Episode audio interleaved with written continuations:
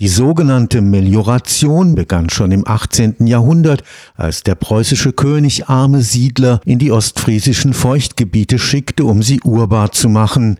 Im Ersten Weltkrieg wurden Kriegsgefangene dazu abkommandiert, die Nazidiktatur schickte KZ-Häftlinge in die Moore, um sie trocken zu legen. Noch in den 50er und 60er Jahren galten Moore als Ödland, das möglichst flächendeckend besiedelt und landwirtschaftlicher Nutzung zugeführt werden sollte. Bis heute entwässern wir unsere Landschaften. Nur wenige Feuchtgebiete mit ihrer ganz eigenen Flora und Fauna haben diese Jahrhunderte andauernden zivilisatorischen Anstrengungen überlebt. Eines davon liegt am westlichen Rand der Stadt Rastatt in Mittelbaden. Das als Rastatter Bruch bekannte Naturschutzgebiet ist ein sogenanntes Niedermoor mit großer ökologischer Bedeutung. Ein Forschungsprojekt am Karlsruher Institut für Technologie untersucht, wie man es auch unter den Bedingungen des Klimawandels vor der Austrocknung bewahren kann. Ein Bruch ist normalerweise so ein Bruchwald, ein Feuchtwald eigentlich im Wesentlichen. Und das ist ein sogenanntes Randsenkenmoor des Rheins, also im großen Oberrheingraben gibt es so eine Eintiefung, die der Rhein, wir nennen das die morphologische Aue, die also nacheiszeitlich nochmal in diesen Graben eingetieft wurde. Und da ganz am Rand, an der Kante, da ist eine ganz prominente Kante, zehn Meter geht es da an einer Stelle plötzlich runter. Und da unten ist mal der Rhein angeschlagen und hat diese Kante sozusagen ausgewaschen. Und da drin in diesem alten Rheinbett, da war eben mal Wasser und dann hat der Rhein sich ein neues Bett gesucht, einen anderen Weg, als er sich noch frei umlagern konnte, lange vor unserer geschichtlichen Zeit. Und in dieser Senke ist eine Rinne zurückgeblieben einfach. Die ist dann irgendwann zu einem See geworden, die ist dann verlandet. Und Verlandung bedeutet am Ende, haben die Pflanzen das alles mit Material aufgefüllt über viele Jahrhunderte, Jahrtausende. Und es ist ein Moor entstanden. Und das ist das, was wir heute haben. Also wir würden das gar nicht mehr als Gewässerlebensraum sehen, sondern eine feuchte Landschaft mit einem dicken Schwamm aus Moor und wasserhaltendem Material darunter. Und das ist jetzt zum Teil ein Grünlandgebiet, also wurde als Grünland bis in die 70er Jahre eigentlich intensiv genutzt. Es wurde dort Heu gemacht im Wesentlichen. Das waren Heuwiesen, mit denen man das Vieh gefüttert hat. Und das wird heute noch pflegemäßig in einem Teil der Fläche gemacht. Ein anderer Teil ist dann offen gelassen worden, sprich nicht mehr bewirtschaftet. Und das ist so ein Weidenpappelwald, der da steht. Der Botaniker Dr. Christian Damm forscht am Rastatter Auen-Institut, Teil des Instituts für Geographie und Geoökologie des Karlsruher Instituts für Technologie. Das Naturschutzgebiet Rastatter Bruch ist ein sogenanntes Niedermoor. Ein Niedermoor ist ein Moor, das im Kontakt mit dem Grundwasser steht, das also auch Nährstoffe, die aus dem Gestein rausgelöst werden etc. erfährt, also nährstoffreicher ist.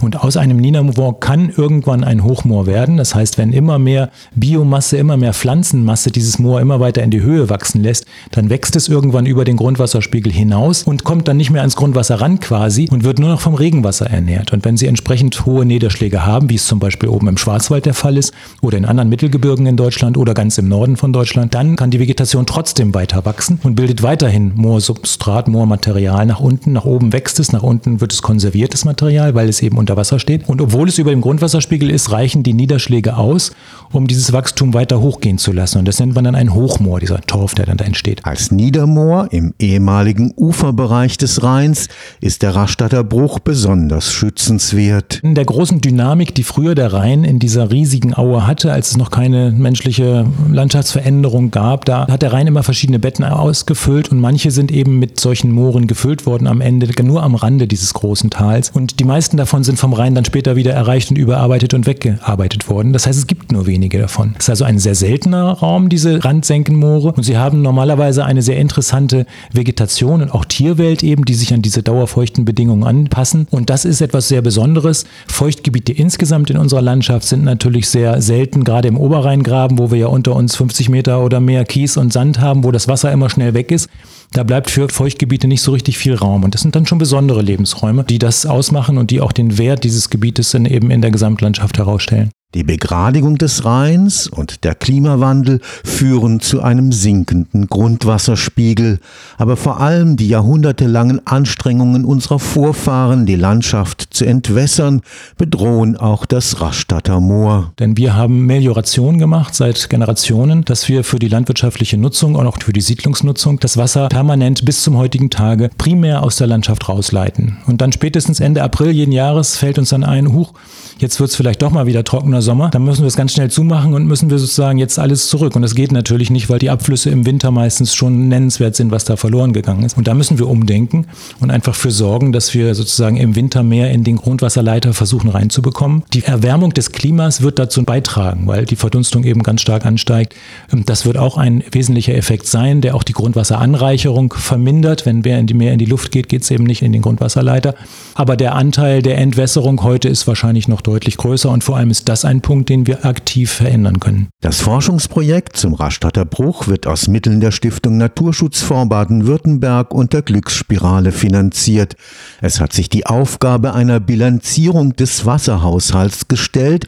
So soll ermittelt werden, wie groß die Gefahr des Austrocknens tatsächlich ist. Da hilft uns das Institut für Wasserbau und Gewässerentwicklung und die Hydrologen dort, die machen sozusagen eine Bilanzierung dessen. Wir versuchen zu messen, was dort an Niederschlägen runterkommt. Wir versuchen zu sehen, was kommt sozusagen um aus dem Einzugsgebiet, also von oberhalb in das Gebiet rein. Und wir versuchen abzuschätzen, das kann man leider nicht messen, was geht unterhalb des Gebietes verloren oder was fließt raus.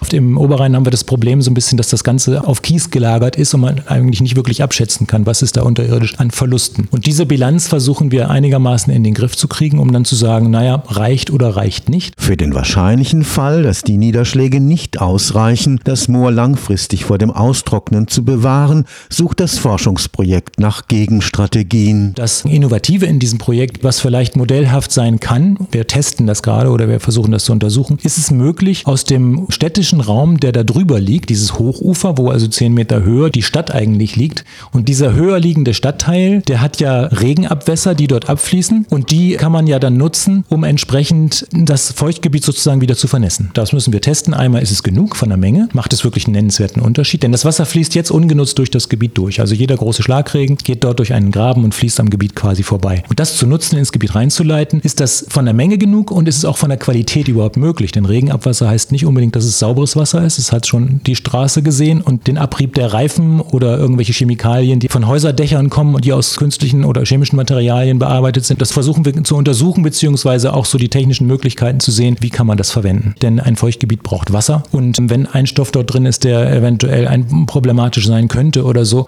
das Gebiet braucht trotzdem Wasser. Wenn es kein Wasser mehr hat, dann brauchen wir uns über diese Gebiete gar nicht mehr unterhalten. Auch eine möglicherweise notwendige Reinigung der aus dem urbanen Raum eingeleiteten Niederschläge ist angedacht. Damit könnte die Rettung des Naturschutzgebiets Rastatter Bruch auch zu einem Vorbild für die Wiedervernässung von trockengefallenen Mooren anderswo werden. Ein auch klimapolitisch wichtiges Unterfangen. Wir müssen es machen. Das ist einfach die Sache, denn das Ganze muss auf großer Fläche passieren, damit es wirksam werden kann. Und das ist ja das, was uns so schwer fällt. Wir reden seit Jahrzehnten von Moorvernässung und haben im Grunde genommen sehr, sehr wenig erreicht. Im Gegenteil, überall und auch bis zum heutigen Tage entwässern wir Landschaft. Und das heißt, wenn ich rechts und links vom Feuchtgebiet außerhalb des Gebietes entwässere, habe ich auch das Feuchtgebiet wieder entwässert. Also da sind wir sehr, sehr schlecht. Nicht umsonst sind 95 Prozent der Moore gelten als entwässert. Das heißt, da müssen wir in großem Stil Landschaftswasserhaushalt ändern. Und das nicht nur innerhalb der Moore. Die Moore sind besonders wichtig, weil sie eben so große Kohlenstoffmengen haben. Wobei man auch sagen muss, da spielt nicht in Europa die Musik hauptsächlich, sondern die gesamte boreale Zone. Also wenn Sie von Schweden durch den eurasiatischen Kontinent über Sibirien bis nach Japan gehen, da sind viel, viel größere Moore. Und da kann keiner an Vernässung denken, weil da ist es so nass, wie es eben ist, weil es gar nicht entwässert ist. Und auch da spielen diese Austrocknungseffekte eine große Rolle. Und da gehen natürlich wesentlich größere Mengen raus. Aber wir können und müssen das tun, was wir vor Ort bei uns tun können. Also wenn wir die Moore austrocknen, führt es ja dazu, dass erst dann der bakterielle Abbau erfolgt erfolgt und dann geht das Moor sozusagen, geht der Moorboden quasi in die Luft als Kohlendioxid und wird als Klimagas wirksam. Dieser Prozess, den können wir durch die Vernässung stoppen und das müssen wir überall machen, wo es möglich ist. Da sind die Moore sozusagen unser bester Speicher. Man sagt immer Bäume pflanzen, Bäume pflanzen, Bäume pflanzen. Das ist zwar auch gut, aber ist nicht annähernd so effektiv, weil einfach die Mengen, die ein Boden speichert, erheblich viel größer sind als die Mengen, die ein Wald speichern kann, selbst wenn er sozusagen voll ausgebildet ist. Dazu bedarf es eines Umdenkens. Der zivilisatorische Drang unserer Vorfahren Vorväter das Wasser aus der Landschaft zu vertreiben, ist zu weit gegangen. Nach Überzeugung des Auenökologen werden viele Entwässerungsgräben wieder zugeschüttet werden müssen. Die Botschaft wäre im Grunde genommen, dass wir uns nicht nur in Mooren, nicht nur in Feuchtgebieten, überall um den Landschaftswasserhaushalt kümmern müssen, weil wir sind alle vom Wasser abhängig mit unserer gesamten Wirtschaft in dem Wald, in der Landwirtschaft und letztlich auch in der Siedlung, wo wir viel Wasser verbrauchen. Wir müssen deshalb die Landschaft insgesamt als Speicher begreifen und dementsprechend managen. Das ist ist heute noch überhaupt nicht der Fall. Da besteht ein großer Bedarf des Umdenkens und Handelns. Stefan Fuchs, Karlsruher Institut für Technologie.